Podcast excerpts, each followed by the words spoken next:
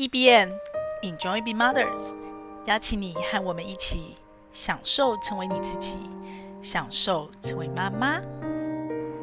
大家早安，我是斜杠的平凡妈。今天跟大家聊什么呢？今天跟大家聊一个在我心里面，当我成为妈妈以来，一直在反复纠结、挣扎、冲突的一个很小很小的题目，那就是什么？那就是。我可不可以专心一点？我可不可以不要同步分工？我可不可以更专注？你跟我一样吗？我相信这不会是我一个人的问题，这应该是很多妈妈都历经的过程。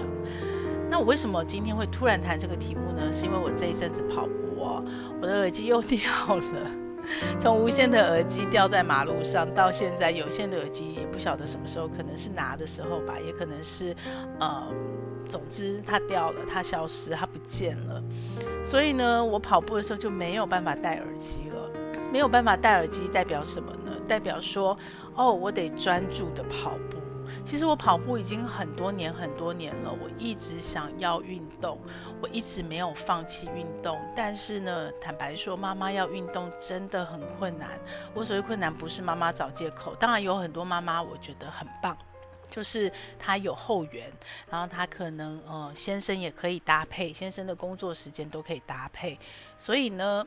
他就可以有一段所谓的 me time，固定的去运动，不管他是晚上或早上或什么时间。那我呢，是一直就像是个类单亲一打二哦，所以呢，因为先生创业嘛，那他的时间虽然大家都误以为创业的老板比较自由，但是真的去创过业的人就知道了，其实你的时间的自由不是大家一般人想象的自由。对，所以呢，呃。从小到大，两个小孩子，其实大部分的时间是我一打二。那我又贪心啊，我从来没有想说要放下自我实现。我也从来之前都一直在上班，你就会一直在那个上班跟家庭里面纠结。那你能够用的最好方式，其实我觉得我已经很幸运了，因为我的工作大部分。至少一半以上，甚至三分之二，其实是在数位的环境下。数位代表什么？就像你们现在看到的，你们现在正在经历的，就是你没有场域的限制。我除了一定要在公司开会，或者是跟客户约了一定要在某一个地方开会这件事情之外，大部分的工作我都是可以带回家做的。好，那这有好有坏。好处是什么？好处是我真的比其他的上班妈妈多了更多一点点的弹性。那坏处就是什么？坏处就是我会呃把工作带回家。好，那这就回到说，呃，其他的妈妈可能一种是有神队友帮忙，或是有后援，她可以有个固定的 me time 去跑步、去运动，不管是什么样的运动。那对我来说，我就没有办法有那样的事情。所以当小孩子从幼稚园变小学，从保姆家变幼稚园、小学、国中、高中，他不断的转换，我就会跟着他转换。那甚至于说，呃，先生的出门时间有改变，我也会跟着改变。然后包括我自己，如果我的工作有调整，也会跟着调整。所以我的运动很有趣，我换了 N 个地方，就是有时候是早上，有有一段有一阵子是晚上，有一阵子是中午哦。我有好长一段时间是利用中午在运动。其实很多妈妈也是中午在运动，尤其是上班妈妈。然后呢，我试过了各种。各样，包括跑步，包括呃快走，包括在 Curse 做核心肌群，然后包括游泳，对，然后也包括骑脚踏车。我有好一阵子，大概 around 两年吧，是每天上下班骑脚踏车。那这些都会变动的原因，是因为我都跟我的生活扣在一起，紧密搭配在一起。所以呢，好处就是我可以。持续的运动，然后有一直的变化。可是缺点就是，一旦生活有所调整，你的运动习惯就要重新来。那这里面所有的运动，我最喜欢的其实应该算是 Curse 跟游泳。对，那 Curse 有点半被动的被带着走，所以你比较没有那种所谓运动的感觉。然后游泳我曾经很讨厌，因为我不太呃我的换气没有学得很好。后来我跟专业的教练学过以后，整个呼吸跟换气跟姿势都对了，所以我就开始喜欢。可是呢，游泳一直有个障碍，就是一开始跳下水的那个怕冷的那个感觉，尤其是冬天，所以我就会很容易在冬天中断。然后我最爱的其实骑单车，可是骑单车上下班这件事情就会受到上班地点的影响。哈，大部分时间我可以克服，我是可以从新北市一路骑到台北市的。然后还有一个就是，呃，雨天天气不好的时候你就没有办法，所以都有状况。可是我最讨厌的。大家应该听得出来，我其实不爱运动，我讨厌运动，我不喜欢运动。可是这有点像是一个意志力的强迫，是为了什么？嗯、呃，再年轻一点点是为了，当然是为了减肥啦、减重啊、瘦身嘛，对不对？我必须很坦白的讲，因为当了妈妈以后，真的就是胖了十几二十公斤在身上。好，可是呢，在老一点以后，你就发现说，当你有运动成习惯好一阵，你就会发现说，哦，其实是。嗯，为了健康，因为你有运动没运动真的差很多，不只是所谓的新陈代谢，你的体力、你的体能、你的整体的状态真的差很多。我必须讲，真的差很多。所以我不喜欢运动，那最讨厌的就是跑步。所以我的跑步，后来我爱上跑步，并不是爱上跑步本身，而是有点像原子习惯里面讲的，你要养成一个习惯。那刚好这个又是我讨厌的习惯，所以我其实都在听耳机。我都在听耳机，然后我所有的嗯，其实零碎时间都在听嘛。那以前 podcast 还没那么多的时候，我都在上课，你就可以想见我买了多少的课哦。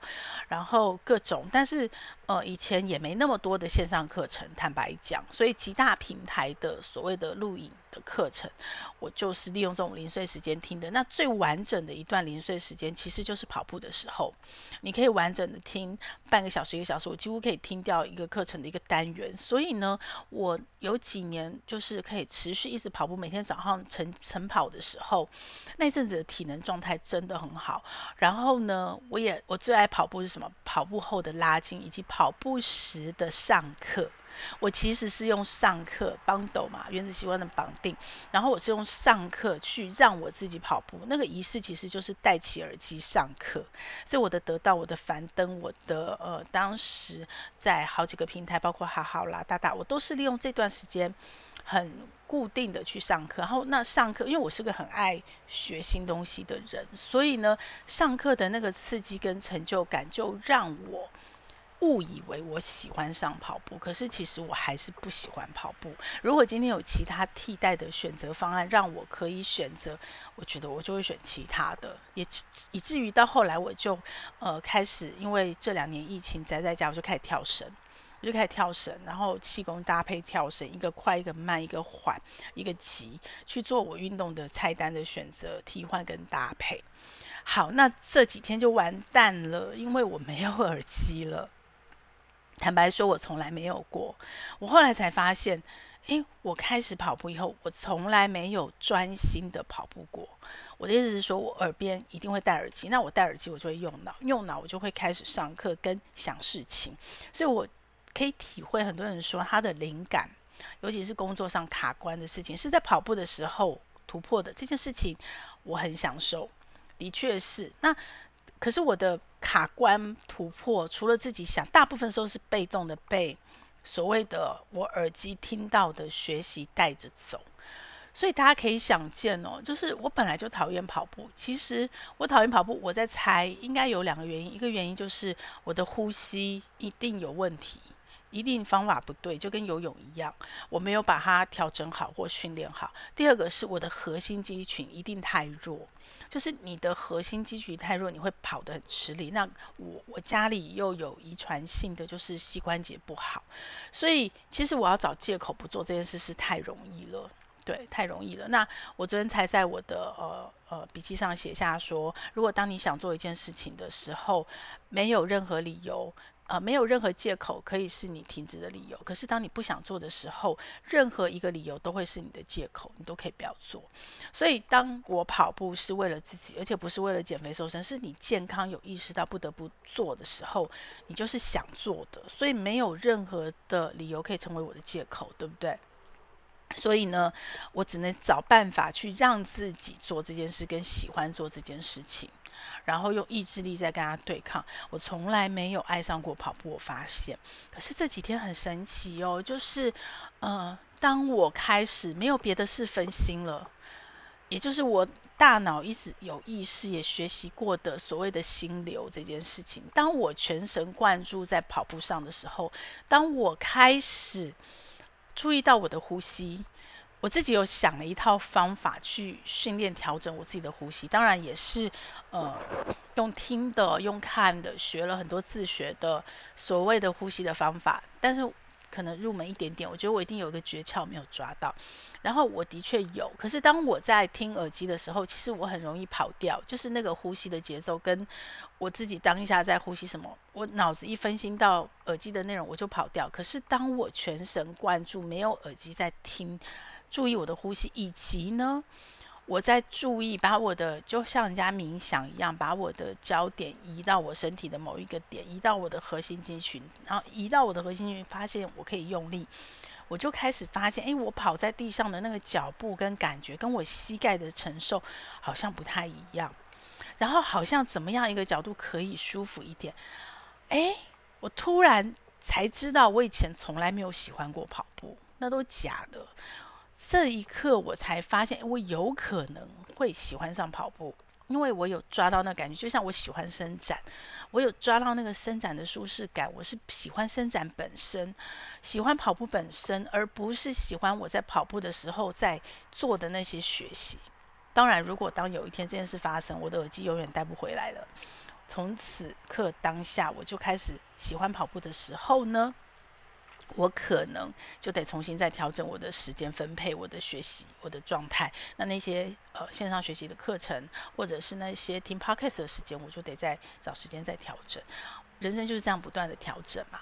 那我觉得我还蛮幸运的，就是在我刚开始当妈妈的时候，我就一个很好的好朋友同事，他是当时的同事，然后后来是好朋友，他就送了我两本书哦，是正念当下，就是梅村梅村的师傅，然后。我那一刻，我的大脑就已经接受了什么叫做正念当下，其实就是在你吃饭的时候就好好吃饭，只专心的吃饭；洗碗的时候就好好洗碗，OK？洗澡的时候就好好洗澡，不要分心去想另外一件事情。一旦你的分心，你的心神飘掉了，其实你就很难，你在呃融会贯通，你就很难有心流时刻嘛，对不对？这个我都知道，我大脑都知道，但是坦白说，我怎么样知道？我怎么样相信他？我都做不到。我知道正念当下是什么，我也曾经有过心流，也会一直努力的去想，这就是我的纠结。因为我的大脑知道这件事情，可是我做不到。然后好来了，我想做到。那我刚刚不是说想做到，任何的理由都呃，任何的借口都不会是你做不到的理由嘛，对不对？可是我就是做不到。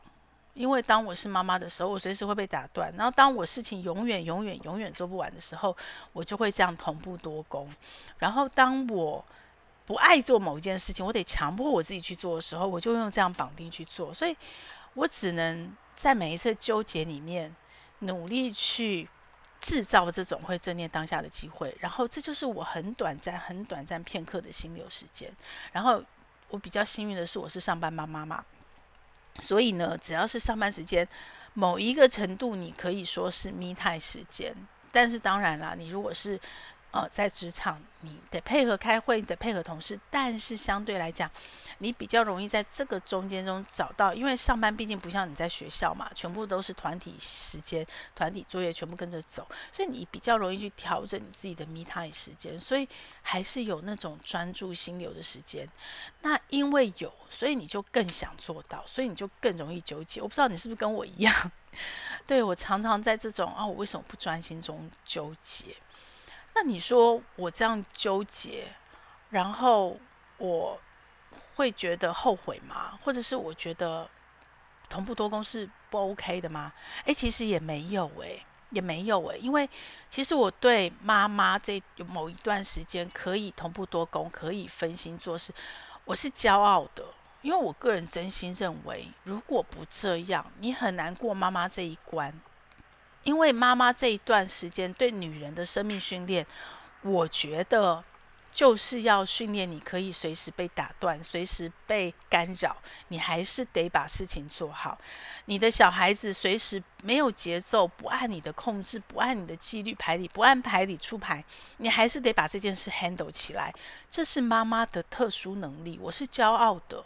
但是我必须承认，这是某一个阶段，我觉得老天安排的刚刚好，在你的孩子大学、高中以前，他还没有办法成熟到完全独立，你还必须 take care 很多。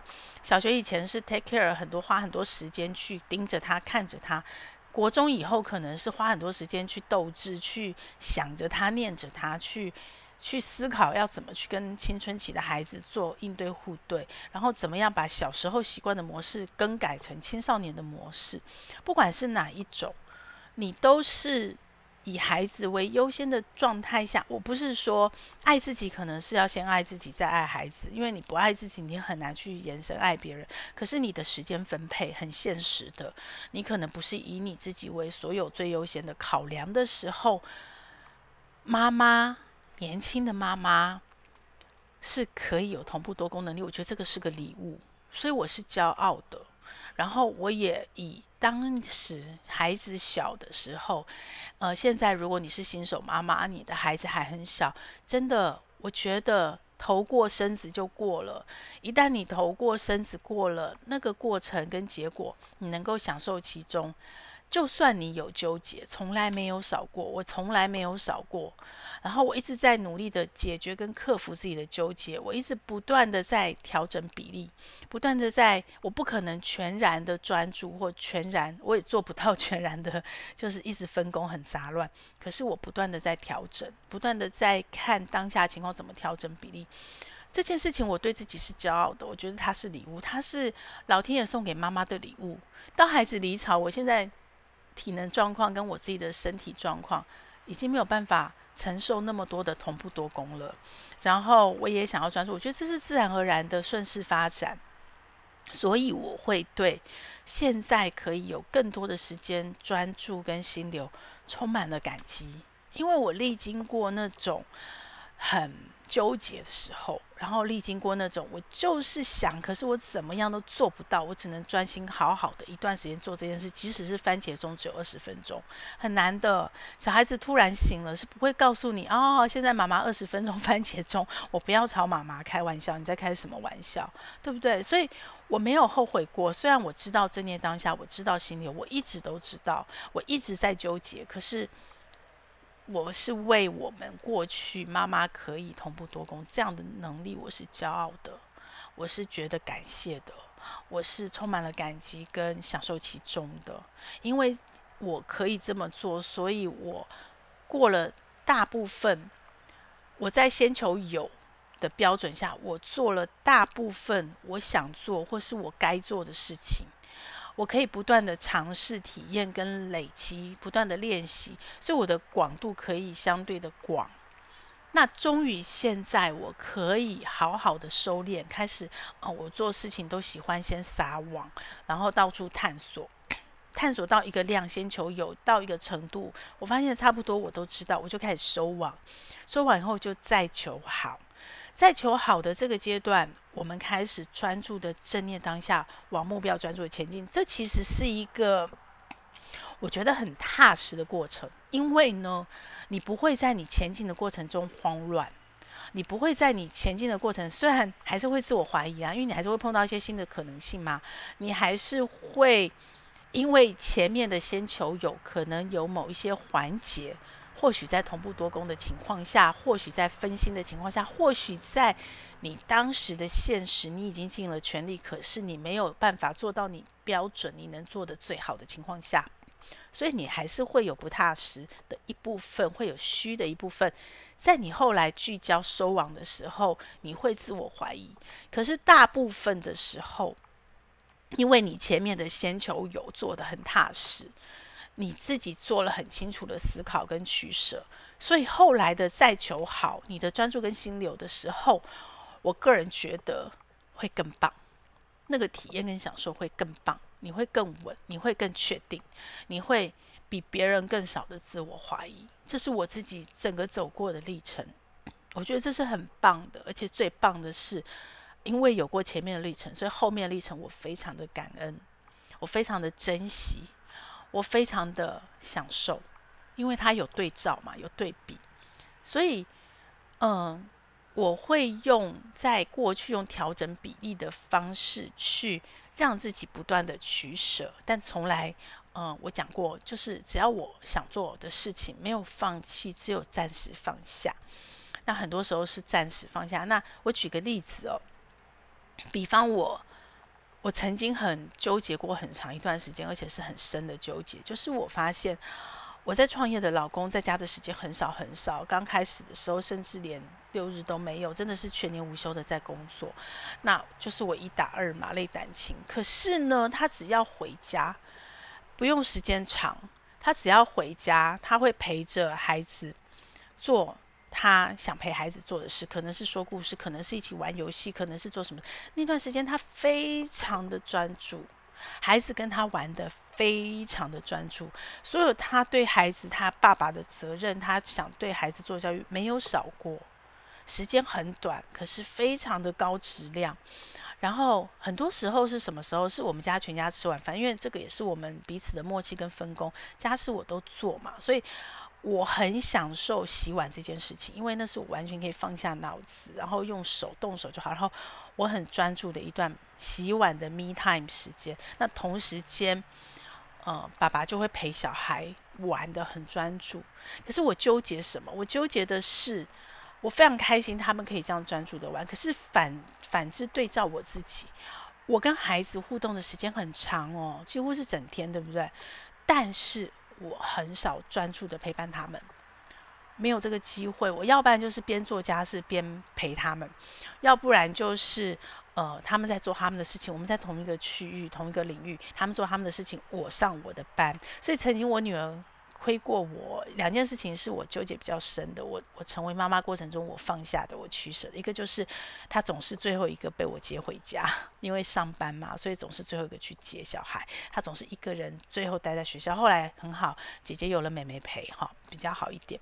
那我这纠纠结才放下。那第二个是就是呃妈妈。呃，他们上过朱自清的课以后，就告诉我说，他们总是看到妈妈在电脑前背，因为我是做数位嘛，所以他们总是在看着我的背影成长。也就是说，他们跟我在同一个场域工作的时候，大部分时间他们是看着我的背影，而且呢，呃，很多时候小孩子来跟我讲话的时候，我可能正在工作，然后。就会变得他们就会觉得我不专心，我都不专心听他们的讲话。好，这件事情我也不断的调整比例修正过，我跟孩子不断的磨合。比方说刚开始的时候我可能就做不到嘛，我就不专心。然后当我因为有意识很清楚的意识到我自己的不专心的时候。我没有放下工作，专注听孩子说话，而孩子是我最重要、最优先的时候，我就用了两种方法。一种方法是，当我判断现在的手边的工作其实没有那么重要，或者是那么的必须连贯跟紧，我会立刻放下工作，然后我就会专心听他讲话。那因为有我有过这样的动作，我就可以跟孩子讨论，很诚心的沟通说，有时候妈妈的工作是真的放不下，不管是很晚去接你们，或者是。呃，我放不下工作，我必须边工作边陪你们。好，那这件事情呢，也就让我们有更多的选择，对不对？我就会跟孩子沟通，那你可以去干嘛？可以去干嘛？是因为妈妈上班啊。我可以带着你去哪里？哪里也是因为妈妈上班啊。我们可以多买什么？都是因为妈妈上班。那这是一个交换跟选择嘛，一个取舍。所以你要帮我忙，但是因为我可以放下工，你要相信我，我就会立刻放下听你讲话。但是如果我不行，我会很清楚告诉你，你等一下，妈妈。但是一定要做到一件事哦，当他等一下之后，你那个时间你要抓准，你不能让他等很久就就没有了，那你就会是一个失信的妈妈。还有你让他等一下之后，那个最好不要讲等一下，时间约定好等几分钟，然后等完以后，那个专注的时间你一定要真的很专注，孩子才会相信你。好，这个是我的。经验，所以我就不断的在这过程中学习新跟孩子沟通，然后不断在调整我自己专注的比例，专注在工作上，专注在家人身上的比例。那这样的一个练习，这样的一个过程，这样的一个曾经跟孩子互动的取舍，我觉得也影响到我现在的斜杠。如果以一个专业的说法跟做法。呃，我们不要讲其他的，因为每个人术业有专攻，有不同领域。那自媒体某方面可以算是我的过去累积二十几年的一个术业有专攻跟领域，因为我一直都在大众媒体有媒体的背景，所以呢，不管从写作，从呃做网站，从架站，从脸书社团或者是 Line 社群，不这些不同的社群经营、社群行销，而且不止做内容，到做行销，到后来我自己尝试做 Podcast，即使是 Podcast，我也不能算是完全的小白，因为呃，我有过去做广播、录广播的经验，但是那反而成为我的包袱，对不对？因为大众媒体有大众媒体先求有再求好的那个标准是比较高的，也让我的 Podcast。迟延拖延了半年多，我才真的开始。好，那这些东西对别人来讲，每一个领域都是一个我要累积十年功的一个专业，所以是复杂的。所以我们一定会建议他说，你要专注，先把一件事做好。那件事水到渠成之后，累积到一个水位，你再开始做第二件事，你就会很快。像我现在看到我很多朋友也跳进来做 podcast，他的 podcast 就很快，他的动作比我晚，但是晚跟慢不代表他一定会比较没有成就，或要花比较多时间做。为什么？因为他前面在不管是社群或是其他领域，他已经累积到一定的声量跟自流量。所以呢，他开始做 podcast 的速度，开始学书，可能比我还短，比我还快。然后他的成果展现比我快得多。我可能要慢慢像呃素人妈妈一样，一级累积一级。因为我以前虽然在媒体，可是我不是做自媒体，我没有斜杠，我也没做个人品牌，所以我所有的流量都是累积在媒体里。也就是帮老板打工，我都没有做自己累积，唯一累积的就是经验跟实力跟人脉，我没有自己所谓的成果或是自流量。所以当现在我要开始做自媒体斜杠的时候，我要开始做知识变现的时候，我是没有底盘的。你不能说完全没有，还是有一部分小小的，就是所谓的人脉、所谓的资源。但是流量这件事情是完全几乎跟素人妈妈一样的。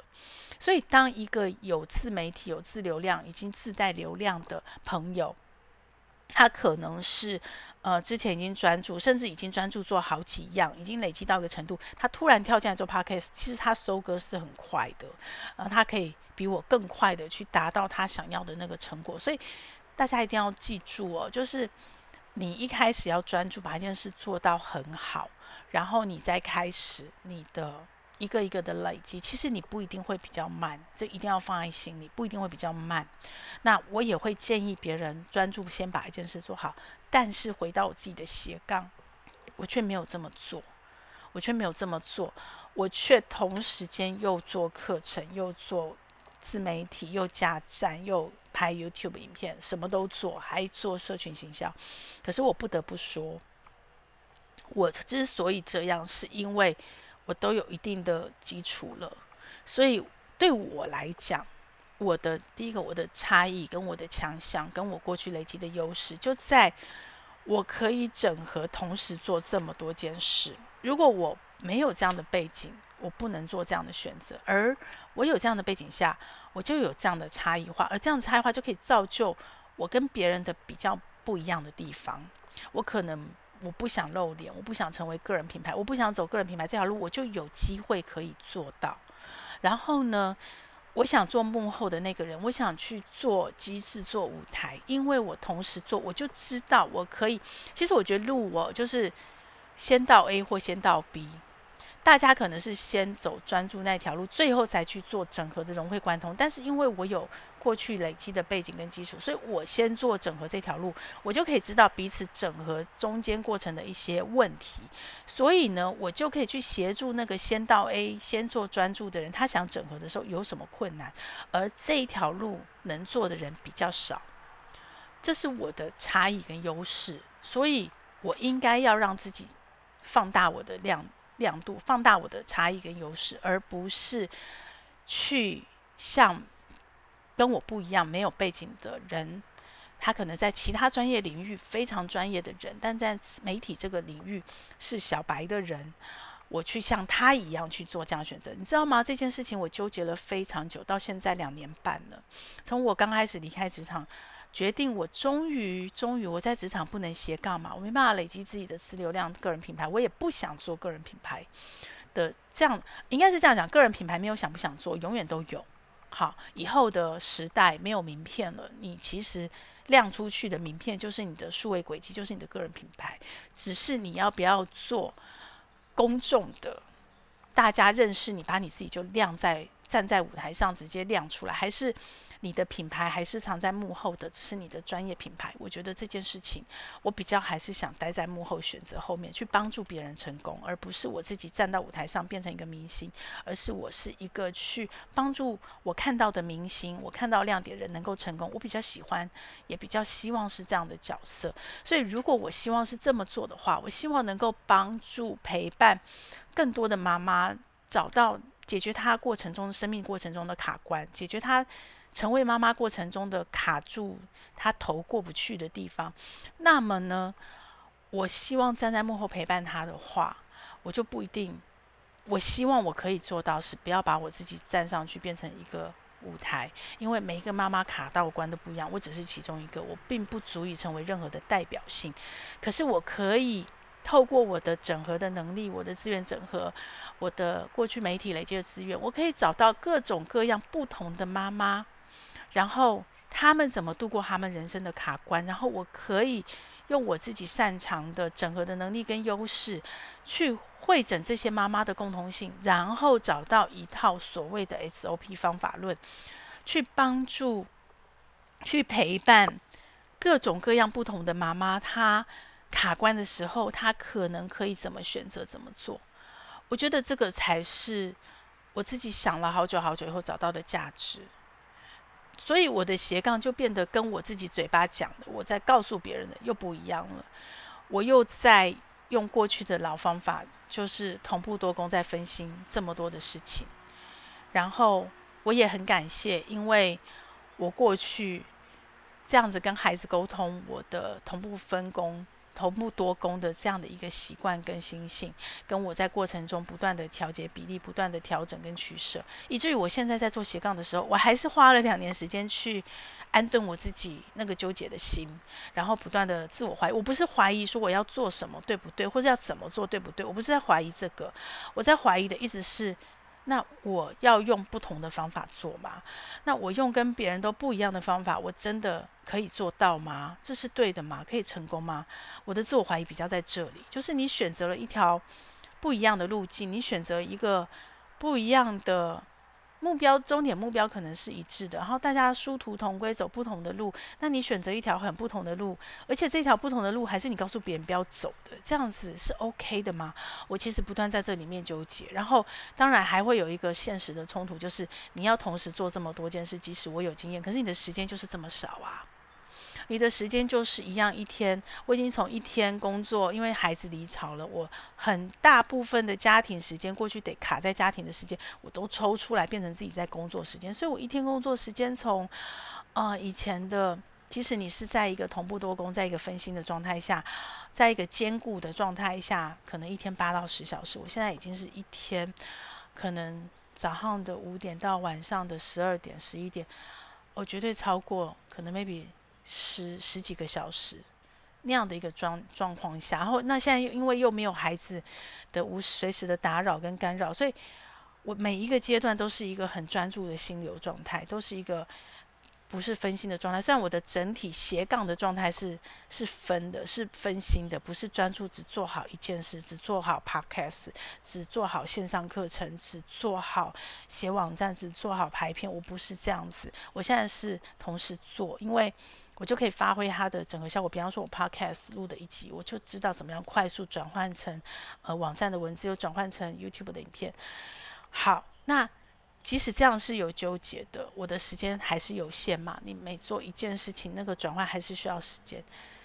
但是呢，往这么做，终于经过两年，我是非常确定了。我我非常的。安顿我自己，非常安定的知道，对，我就是要这样做，而且义无反顾，而且对，就是只有我就是要这样做，不用去怀疑。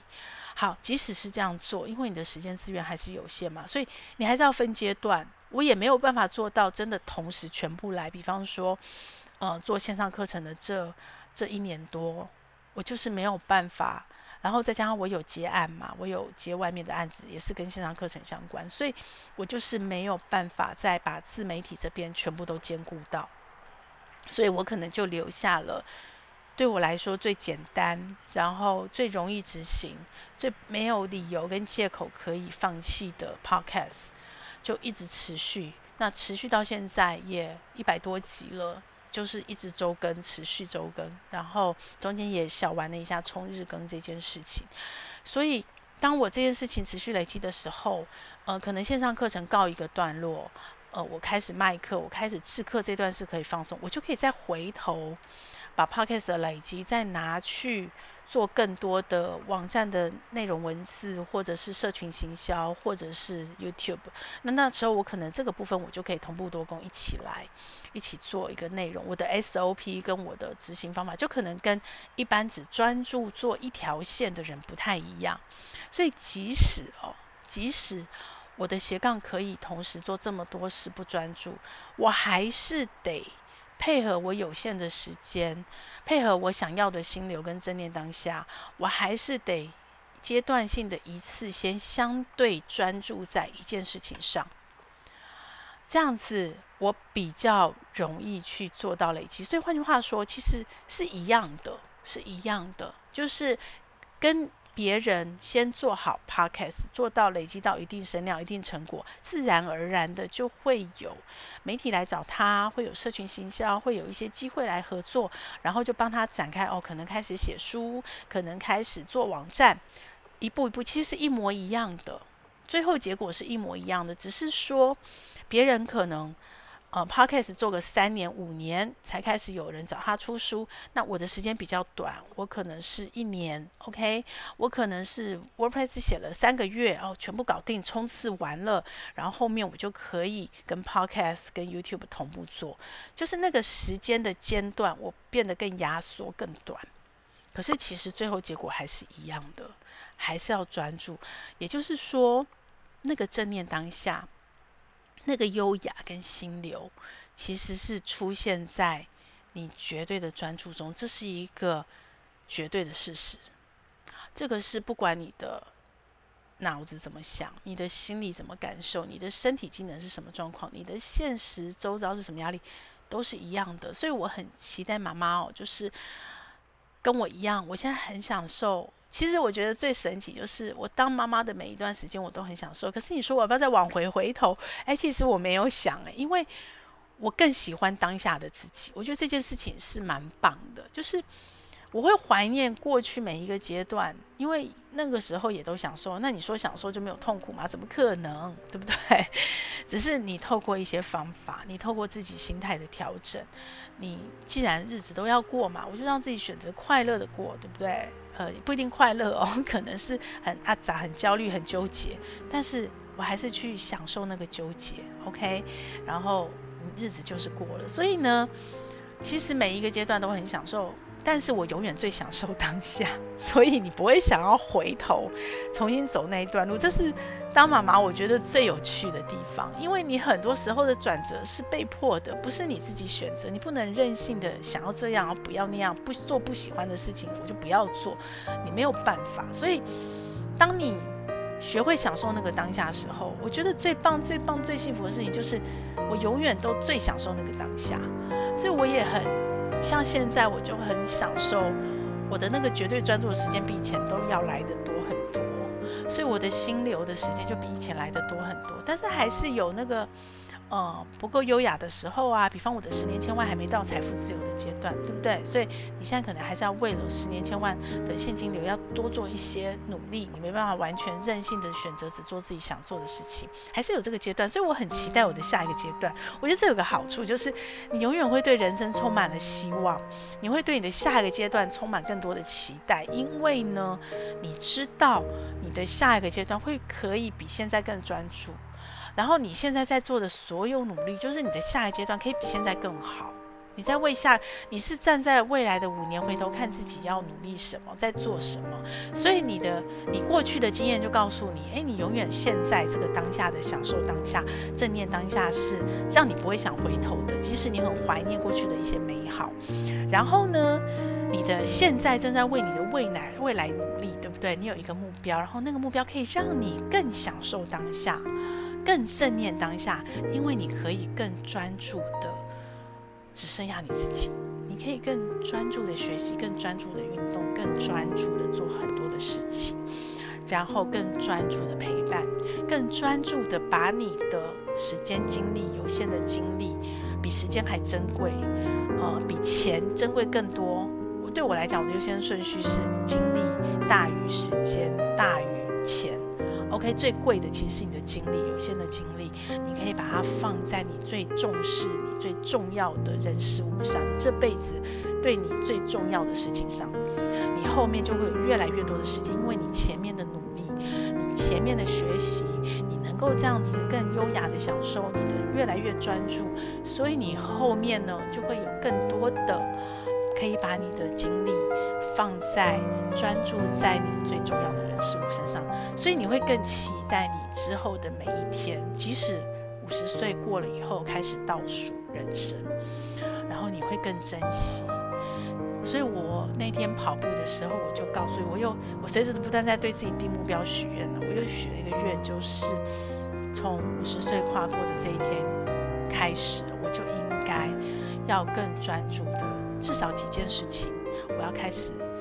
专注了，比方说跑步不要戴耳机了，就不学了。我的运动，我的弹钢琴的时候，还有吃饭的时候，我吃饭都一定会分心追剧或者是滑电脑继续工作。开始拉回来吧，训练自己，还有陪伴我重要的家人朋友的时候，每一个生命陪伴的时刻，一定要全然专注。就从现在当下开始，跟我一起专注当下，享受成为妈妈每一刻，这个节目会在各大 Podcast 平台播出。如果你喜欢我们的节目，欢迎你把节目分享给你的亲朋好友哦。也非常的欢迎你留言，告诉我你想听什么题目，告诉我你享受成为妈妈的诀窍。也欢迎你在我们的说明栏有一个连署签名，跟我们一起签名，一起享受成为妈妈，享受快乐，也享受痛苦。让我们一起来享受成为妈妈。